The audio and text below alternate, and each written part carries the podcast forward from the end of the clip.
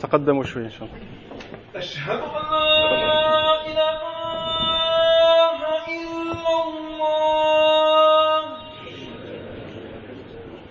أشهد أن محمدا رسول الله.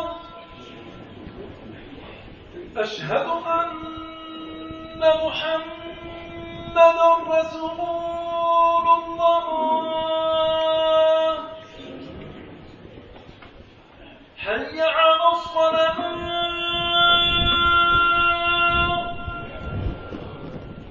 حي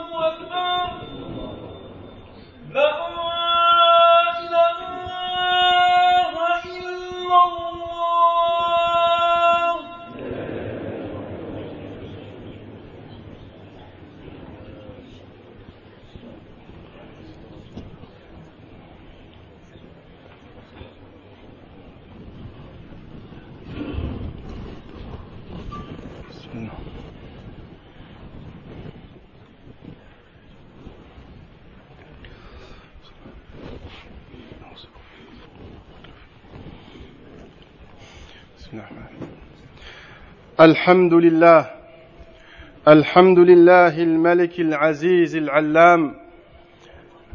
العلي العظيم الكريم السلام. غافر الذنب وقابل التوب من جميع الآثام. أحمده سبحانه على ما على ما اتصف به من صفات الجلال والإكرام. أشكره على ما أسداه من جزيل الفضل والإنعام. وأشهد أن لا إله إلا الله وحده لا شريك له شهادة أرجو بها الفوز بدار السلام وأشهد أن محمدا عبده ورسوله صلى الله عليه وعلى آله وأصحابه البر- البررة الكرام. أما بعد عباد الله أوصيكم ونفسي بتقوى الله تعالى واعلموا أنكم لو تأملتم في هذا الكون وما يجري فيه من العبر لعرفتم عظمة خالقه وأدركتم أنه لم يخلق عبثا وأنكم لن تتركوا سدى ولعرفتم تقصيركم ولعرفتم تقصيركم في حق خالقكم وغفلتكم عن ذكره وشكره فمع ذلك من رحمته سبحانه أودع في هذه الأرض كل ما يحتاجه الخلق الذين يعيشون على ظهرها فبارك فيها وقدر فيها أقواتها وجعلها قارة ثابتة لا تتحرك ولا تميد لا تتحرك ولا تميد وأرساها, وأرساها بالجبال حتى نتمكن فيها من البناء. فيها من البناء عليها والعيش على ظهرها. قال تعالى الله الذي جعل لكم الأرض قرارا. وقال تعالى وألقى فيها رواسي أن تميد بكم. عباد الله اشكروا الله عز وجل اشكروا الله على نعمه ولا تغتروا ولا تغتروا ببسط هذه النعمة. فإن القوم قد بسطت عليهم النعمة فظنوا أن الإمهال إهمال أن الإمهال إهمال فجاءهم أمر الله وهم غافلون. أفأمن أهل القرى أن يأتيهم بأسنا بياتا وهم نائمون؟ أو امن أهل القرى أن يأتيهم بأسنا ضحى وهم يلعبون؟ أفأمنوا مكر الله افامنوا مكر الله فلا يامن مكر الله الا القوم الخاسرون chère communauté musulmane, je vous conseille ainsi qu'à moi-même de craindre Allah subhanahu wa ta'ala. Et sachez si vraiment on méditait, et sachez que si vraiment on méditait sur la création d'Allah et ce qui s'y produit, on aurait certainement saisi la grandeur de celui qui l'a créé, de celui qui l'a créé, sa magnificence, et on aurait compris que l'on n'a pas été créé sans but, on aurait compris que l'on n'a pas été créé sans but et qu'on n'a pas été jeté en pâture, et l'on aurait su certainement notre négligence vis-à-vis des préceptes d'Allah subhanahu wa ta'ala et notre insouciance concernant la gratitude envers, notre Seigneur et le fait de se rappeler, de se rappeler de lui continuellement.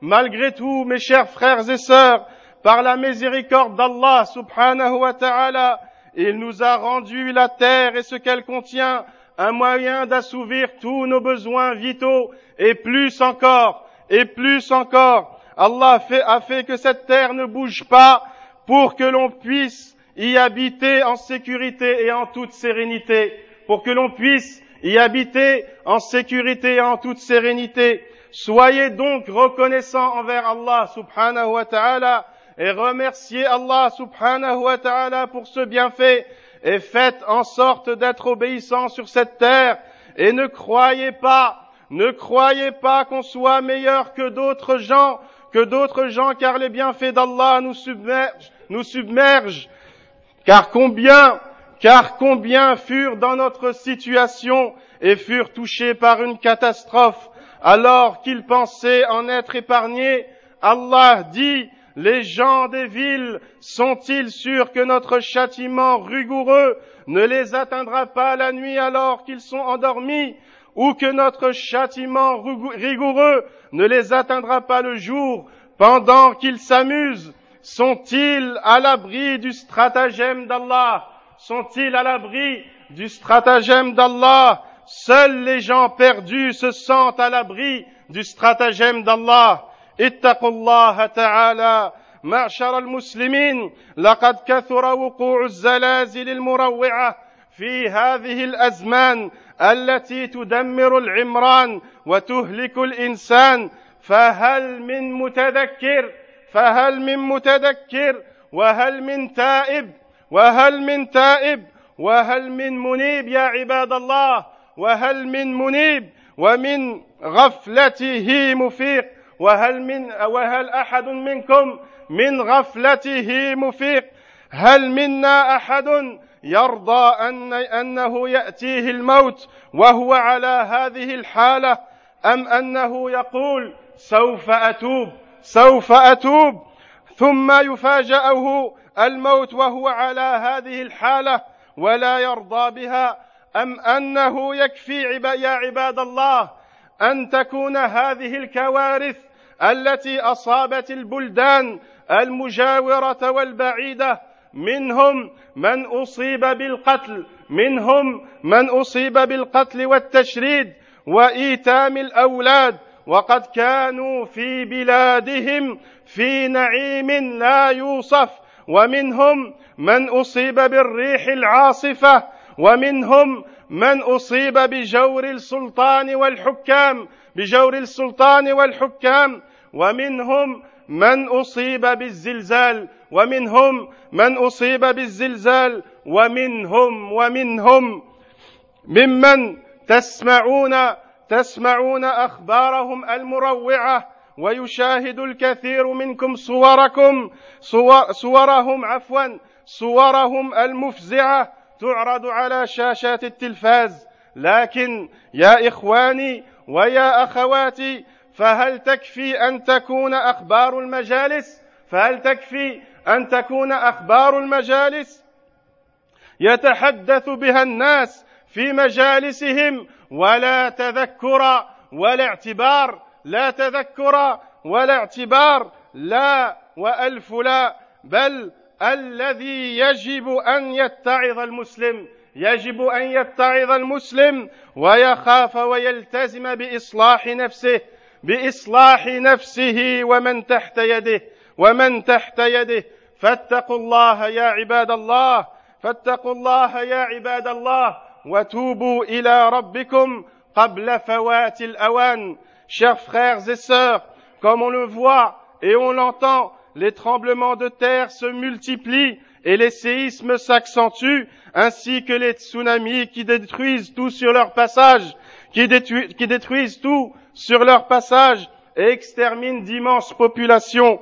Y a-t-il parmi nous des gens y a-t-il parmi nous des gens qui méditent un instant ces catastrophes répétées Y a-t-il parmi nous des gens qui méditent un instant ces catastrophes répétées. Y a-t-il des gens qui, après avoir vu ce dur châtiment, qui vont se repentir de leurs nombreux péchés, de leurs nombreux péchés? Y a-t-il encore des insouciants qui pensent que le châtiment d'Allah subhanahu wa ta'ala ne peut les toucher? Ou, où nous sommes encore au stade où nous sommes encore au stade de dire demain j'arrête, demain je me repentis à Allah, demain je retourne à Allah, et soudain la mort nous fauche dans un état déplorable, et soudain la mort nous fauche dans un état déplorable, ou peut-être tout ce qu'on entend aujourd'hui comme catastrophe, comme les barbaries invraisemblables et les tueries inimaginables de peuples qui auparavant vivaient dans le bonheur, mais aussi les ouragans et autres cyclones qui dévastent des, contrées entières, des contrées entières où des gouverneurs et des dépostes et des despotes et des despotes qui martyrisent leur peuple, ou comme les tremblements de terre et autres tsunamis qui éliminent toute trace de vie, tout cela, tout cela, mes chers frères et sœurs, tous ces événements, mes chers frères et sœurs, ne sont que des sujets de discussion entre nous. Sont-ils que des sujets de discussion entre nous? Non, non, cela, mes chers frères et sœurs, cela ne doit pas s'arrêter là. Cela ne doit pas s'arrêter là. Mais on doit vraiment se sentir concerné, concerné par tout cela et craindre, et craindre Allah subhanahu wa ta'ala et craindre que cela nous arrive aussi et craindre que cela nous arrive aussi. Tirons donc des leçons et revenons à Allah subhanahu wa ta'ala repentant et obéissant et qu'Allah subhanahu wa ta'ala nous préserve de tout mal. معشر المسلمين معشر المسلمين والمسلمات فهذه الكوارث قد تكون بسبب الكفر والمعاصي. قد تكون بسبب الكفر والمعاصي. وقد تكون للابتلاء ليعلم من هو صادق في إيمانه ومن هو كاذب وغير ذلك. هذه فهذه الزلازل فيها عظات وعبر. فيها عظات وعبر لأولي الألباب وفيها دلالة واضحة على قدرة الله الباهرة. فيها دلالات واضحة على قدرة الله الباهرة حيث يأذن الله لهذه الأرض أن تتحرك بضع ثوان أن تتحرك بضع ثوان أو دقائق فينتج عن ذلك هذا الدمار وهذا الهلاك. والغرق وهذا الرعب لعل الناس يتوبون إلى ربهم ويستغفرون من ذنوبهم. وهذه الزلازل يا إخواني وهذه الزلازل تكثر في آخر الزمان تكثر في آخر الزمان كما في الحديث الذي رواه البخاري عن أبي هريرة رضي الله عنه قال قال رسول الله صلى الله عليه وسلم لا تقوم الساعة لا تقوم الساعة حتى يقبض العلم ويتقارب الزمان وتكثر الزلازل وتكثر الزلازل وتظهر الفتن وتظهر الفتن ويكثر الهرج. قالوا وما الهرج يا رسول الله؟ قالوا وما الهرج يا رسول الله؟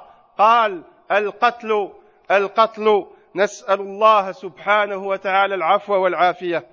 Chère communauté musulmane, sachez que ces catastrophes destinées par Allah peuvent être le résultat de l'incroyance et des péchés, mais elles peuvent aussi être destinées comme une épreuve pour les musulmans et les gens, et pour les musulmans, une, épreuve qui, qui, qui distingue, pour distinguer le vrai croyant pour distinguer le vrai croyant de l'incrédule, les séismes renferment des leçons, chers frères et sœurs. Les séismes renferment d'innombrables leçons pour les croyants, ils sont aussi la preuve de la puissance d'Allah subhanahu wa ta'ala. Ils sont aussi la preuve évidente de la puissance d'Allah subhanahu wa ta'ala qui ordonne à la terre de trembler quelques secondes ou quelques minutes qui a pour conséquence la dévastation totale. Cela, mes chers frères et sœurs, pourra être le déclic pour revenir à Allah subhanahu wa ta'ala et emprunter la voie droite. Ces séismes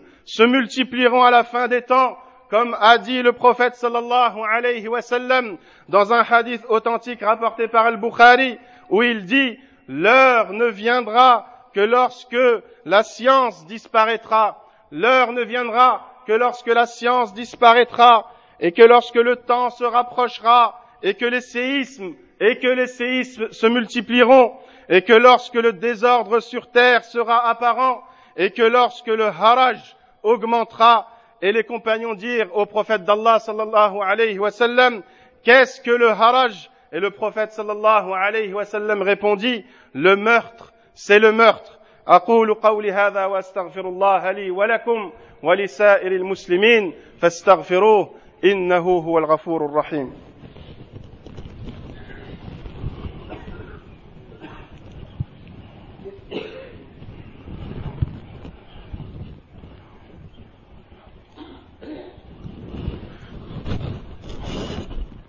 الحمد لله الحمد لله رب العالمين القائل في كتابه المجيد سنريهم آياتنا في الآفاق وفي أنفسهم حتى يتبين لهم أنه الحق. أولم يكف بربك أنه على كل شيء شهيد؟ وأشهد أن لا إله إلا الله وحده لا شريك له لا وحده لا شريك له الولي الحميد. وأشهد أن محمدا عبده ورسوله صلى الله عليه وعلى آله وأصحابه أجمعين. معشر المسلمين توبوا إلى ربكم توبوا إلى ربكم واعلموا أن الكتاب والسنة يدلان على أن الزلزال كغيرها من الكوارث إنما تصيب العباد بسبب ذنوبهم بسبب ذنوبهم وكونها تقع لأسباب معروفة وكونها تقع لأسباب معروفة لا يخرجها عن كونه عن كونها مقدرة من من الله سبحانه وتعالى. لا يخرج لا يخرجها لا يخرجها عن كونها مقدرة من الله سبحانه وتعالى على العباد لذنوبهم فهو مسبب الأسباب سبحانه. فهو مسبب الأسباب سبحانه وتعالى وخالق السبب والمسبب. قال تعالى الله خالق كل شيء وهو على كل شيء وكيل. فإذا أراد الله شيئا أوجد سببه ورتب عليه نتيجته ورتب عليه نتيجته. كما قال تعالى وإذا أردنا أن نهلك قرية أمرنا متر فيها. ففسقوا فيها فحق عليها القول فدمرناها تدميرا فدمرناها تدميرا.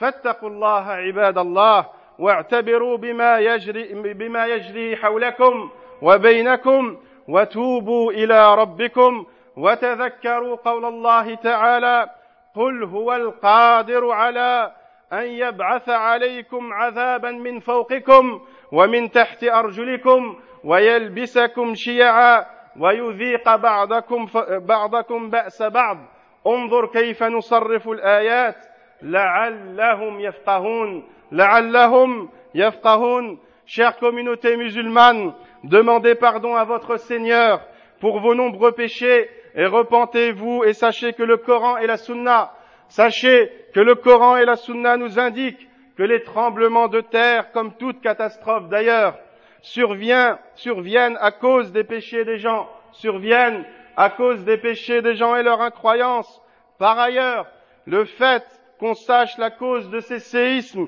ne veut pas dire qu'ils ne sont pas destinés par Allah. Ceci ne veut pas dire qu'ils ne sont pas destinés par Allah à des peuples qui lui ont désobéi, à des peuples qui lui ont désobéi. Ce n'est donc pas une catastrophe naturelle non voulue, ce n'est pas une catastrophe naturelle non voulue, mais bel et bien voulue par Allah subhanahu wa ta'ala, car c'est lui qui crée la cause et l'effet. C'est lui qui crée la cause et l'effet. Lorsque Allah veut une chose, il crée sa cause et son résultat. Lorsqu'Allah veut une chose, il crée sa cause et son résultat. Allah dit, et quand nous voulons détruire une cité, nous ordonnons à ces riches d'obéir à nos ordres, mais au contraire, ils se livrent à la perversité.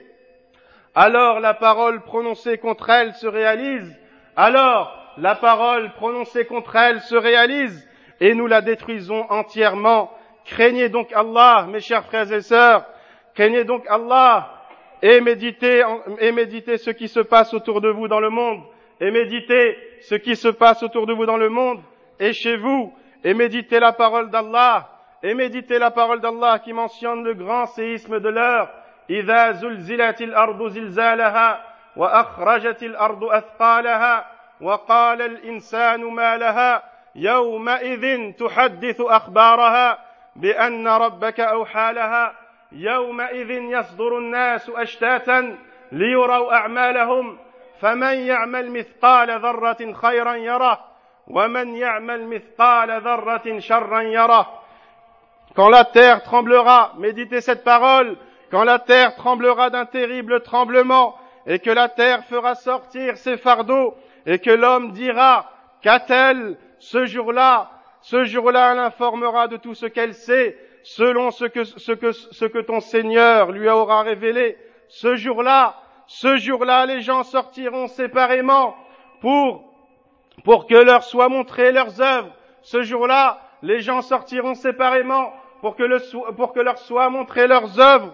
Quiconque fait un bien, fût-ce du poids d'un atome, le verra, et quiconque fait un mal, fût-ce du poids d'un atome, le verra. Et méditez, chers frères et sœurs, les premiers versets de la sourate du pèlerinage, où Allah dit, Ya ayyuhannas, Ya ayyuhannas, ittaqu rabbakum, inna zalzalat as-sa'ati shay'un 'azim, yawma tarawnaha تذهل كل مرضعة عما أرضعت وتضع كل ذات حمل حملها وترى الناس سكارى وما هم بسكارى ولكن عذاب الله شديد Mes chers frères et sœurs, méditez cette parole lorsqu'Allah dit Ô vous les hommes, craignez votre Seigneur, craignez votre Seigneur, le séisme qui précédera l'heure est un événement terrible. Le jour où vous le verrez, toute nourrice oubliera ce qu'elle allaitait,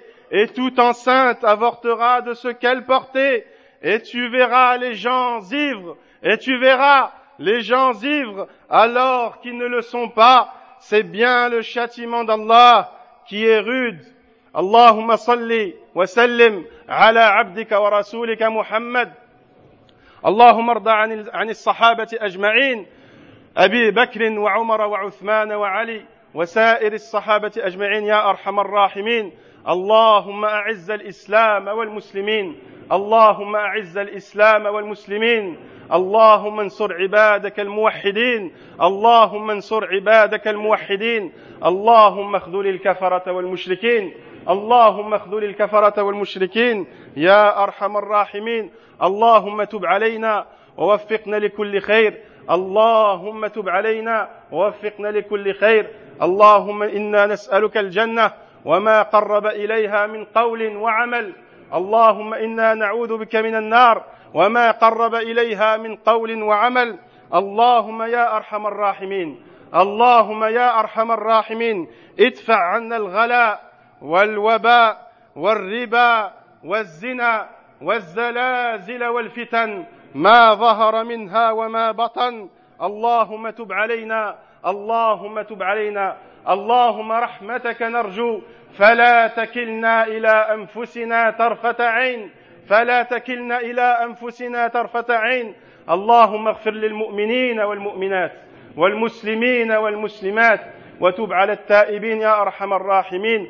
اللهم اغفر لموتانا اللهم اغفر موتانا. اللهم اغفر موتى المسلمين واشف مرضانا يا أرحم الراحمين. اللهم اشف مرضانا ومرضى المسلمين. اللهم تب على التائبين واقض دينا عن المدينين واغفر لنا يا أرحم الراحمين. إن الله يأمر بالعدل والإحسان وإيتاء ذي القربى وينهى عن الفحشاء والمنكر. يعظكم لعلكم تذكرون. فاذكروا الله العظيم الجليل يذكركم واشكروه على نعمه يزدكم ولذكر الله أكبر والله يعلم ما تصنعون